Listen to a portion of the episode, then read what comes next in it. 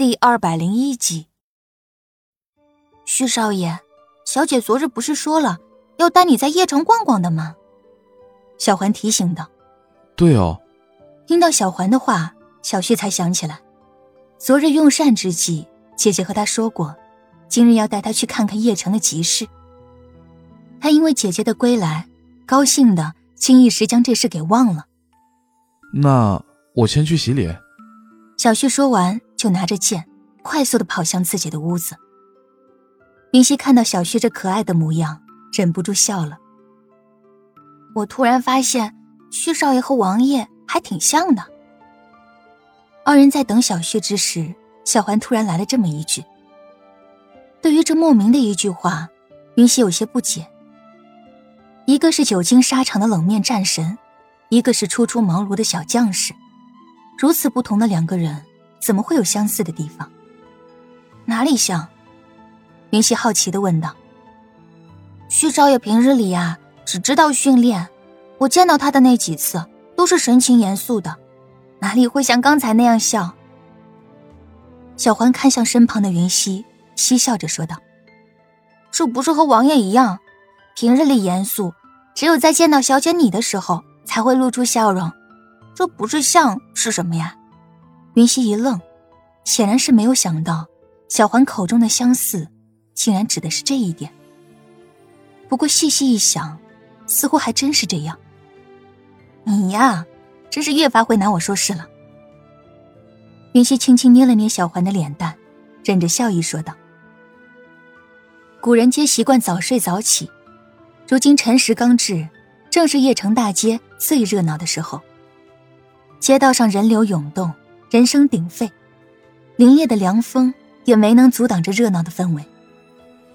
道路两旁有着不少的小吃早点的摊子，那升腾而起的阵阵白雾，倒似是为这寒冷的天气中增加了一丝暖意。云溪、小旭以及小环三人便在这街道上走着。休养的这大半年，虽然宇文邕有带着云溪领略过长安风光。但那感觉就好似旅游，与在邺城是截然不同的感觉。如今站在这邺城的街道上，云溪才有一种回乡的感觉。至于小旭，他长时间在军营，根本没有什么机会出来，更不用说感受这热闹的早市了。如今站在其中，感觉自然是非常的欣喜。碰巧有举着糖葫芦棒的商贩经过，云溪就从那人的手中。买了三串。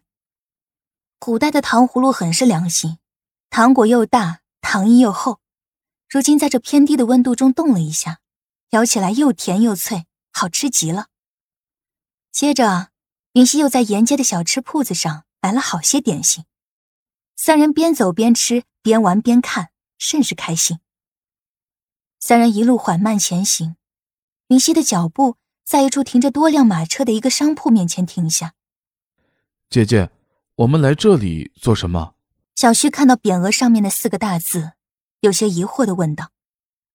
偌大的门庭之上，“锦绣绸庄”四个大字印刻在匾额之上。云溪见小旭面带疑惑，眼睛弯起，然后拉着小旭就朝着里面走去。自然是带你买衣服了。锦绣绸庄内依旧是生意兴隆，排列整齐的锦绣绸缎前。站着不少前来挑选布料的姑娘们。如今的锦绣绸庄已经是邺城数一数二的绸庄大户，足以和欧阳家的绸庄相比。店里人员也较之原来多了好几个。苏蓉儿只需要将店内大体的格局布置好，剩下的交由他人来做，也相对轻松了些。早晨的时候，店员刚刚将缺少的布匹添了上去，苏蓉儿便在店内看看摆的是否正确。云溪踏步进入锦绣绸庄，一眼就看到了左侧正在工作的苏蓉儿。他朝着苏蓉儿喊了一声：“苏姐姐。”苏蓉儿回过头，见云溪就站在门口，眼中也是掠过一丝惊喜。云溪，苏蓉儿惊呼了一声，朝着云溪走去。什么时候回来的？二人走近，苏蓉儿问道。他竟是不知道。云溪已经回到了邺城，半个月前回来的。云溪回答：“回来就好。虽然长云居也很好，但毕竟离邺城太远了，我想去看看你都不方便。”苏蓉儿说道。云溪点了点头。的确，古代的交通工具只有马和马车，四条腿再快也比不上现代的汽车，距离稍远一些，相见就很麻烦。苏姐姐，我想麻烦你。帮小旭再做几套衣服。云溪说着，将一旁的小旭拉到苏蓉儿的面前。他这半年个子长得有点快，我以前为他准备的衣服都穿不上了。小旭，都已经长这么高了。苏蓉儿看着面前比云溪还要高一些的小旭，有些惊讶。他知道云溪疼爱这个弟弟，所以在云溪失踪之后，他也时常去军营看望小旭。只不过那个时候，小旭在一群将士中间，这个头也不太明显。如今站在云溪身旁，他才发现，原来小旭已经不知不觉的长高了这么多。苏姐姐，小旭看向苏蓉儿，微笑着有礼的叫了一声。对于这个在姐姐出事之后来探望自己、关心自己的苏蓉儿，小旭心存感激。再加之她是姐姐的好友。所以，对于苏蓉儿，小旭很有好感。苏蓉儿的目光落在小旭身上。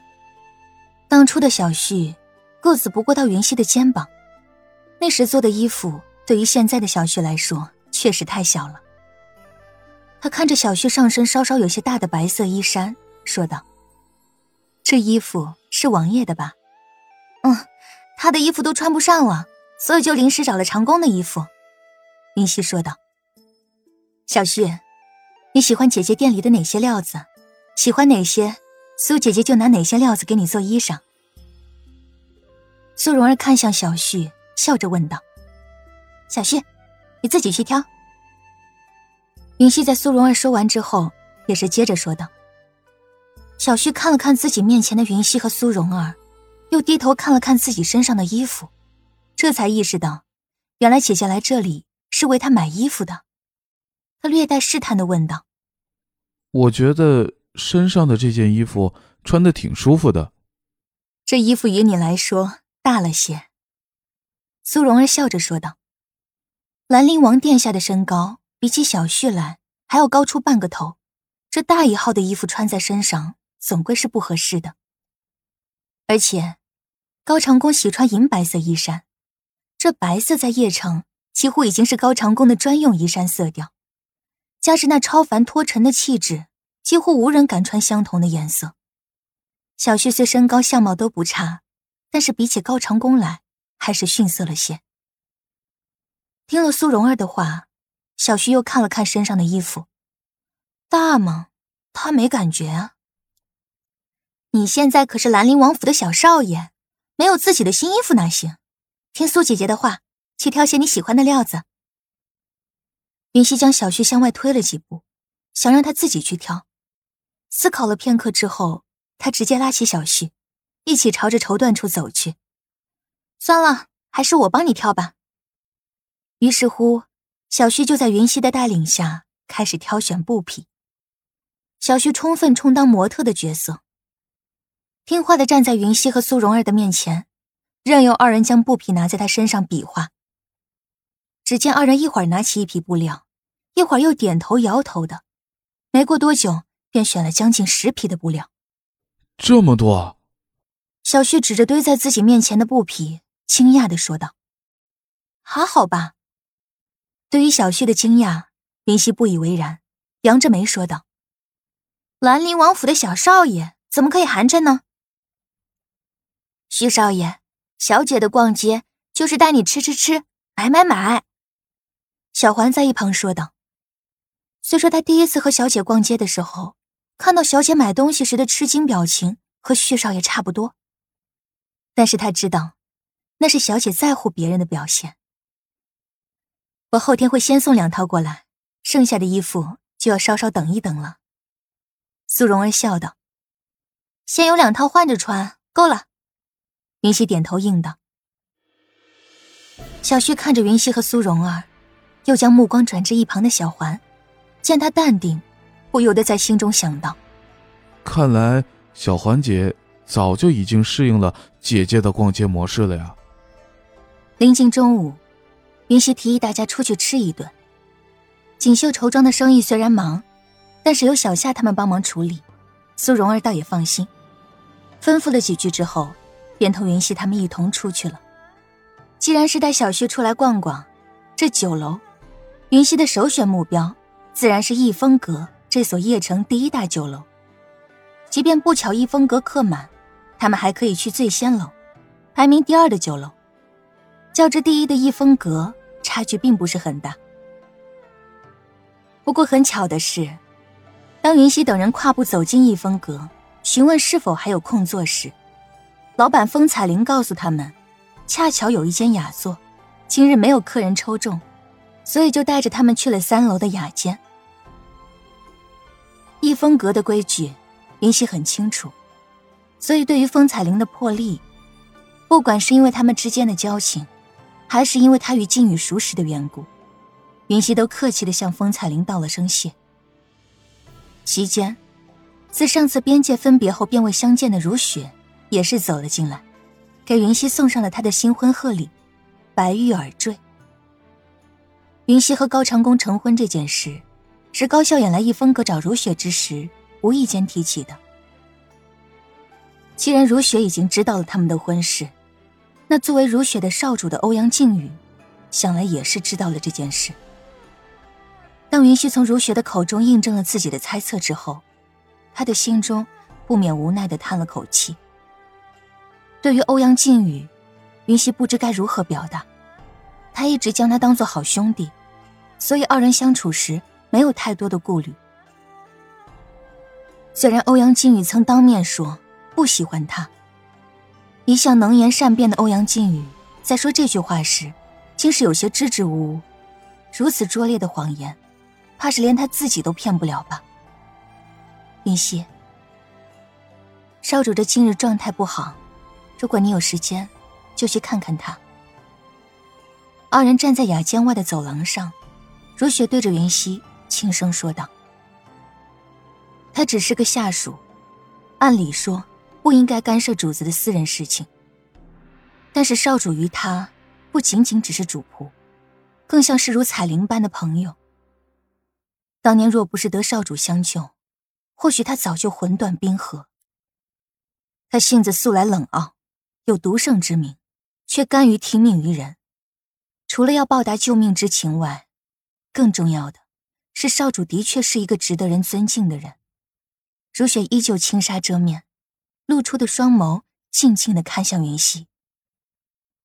云溪手扶栏杆，目光落在底楼来来往往的人群身上。他嘴唇微抿，半晌之后开口道：“他在哪里？”少主最近一直待在欧阳山庄内。如雪说道。云溪微微点了点头。欧阳山庄在邺城的东南方向，虽然距离上有些远。但若是骑马的话，半个多时辰应该也能到了。如雪姐姐，你最近怎么样？云溪看向面前一袭白衣的如雪，即使轻纱遮面，只露出眉眼，但这精致完美的眉眼也足以让人明白，这个女子有着怎样的倾世容颜。高长恭能将白色穿出谪仙之姿，自有她的气度。而在邺城之中，能将白色穿得如此出尘绝世，能和高长恭比肩的，也唯有白如雪一人。偶尔，云溪看见他们二人站在一处，那宛如情侣状的穿着，他除了嫉妒，还有着一丝的羡慕。对于云溪的话，如雪微微愣了一下，她显然是没有想到，云溪会询问她的情况。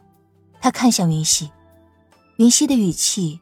似乎并非普通的关切，只是对于自己心中的猜测，如雪并没有想进行验证的想法。她淡淡一笑，说道：“我还是老样子啊，看书、弹琴、研究药理，只不过之前离开了逸风阁一段时间，所以不免比以前忙了一些。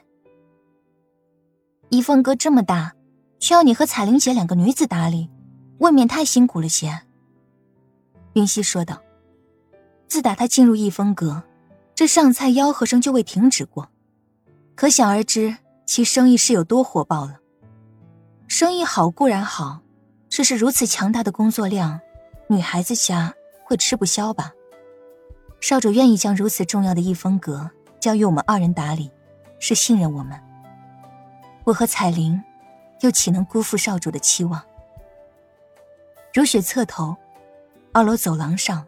风彩玲正在与人打招呼，她浅笑道：“而且，在彩玲看来，打理逸风阁，可比在山庄内有趣舒服多了。”云溪的目光也随之落在二楼。风采玲紫衣飘飘，风姿绰约，缓步前行，举手投足间都散发着成熟的魅惑。听众朋友。本集播讲完毕，感谢您的收听。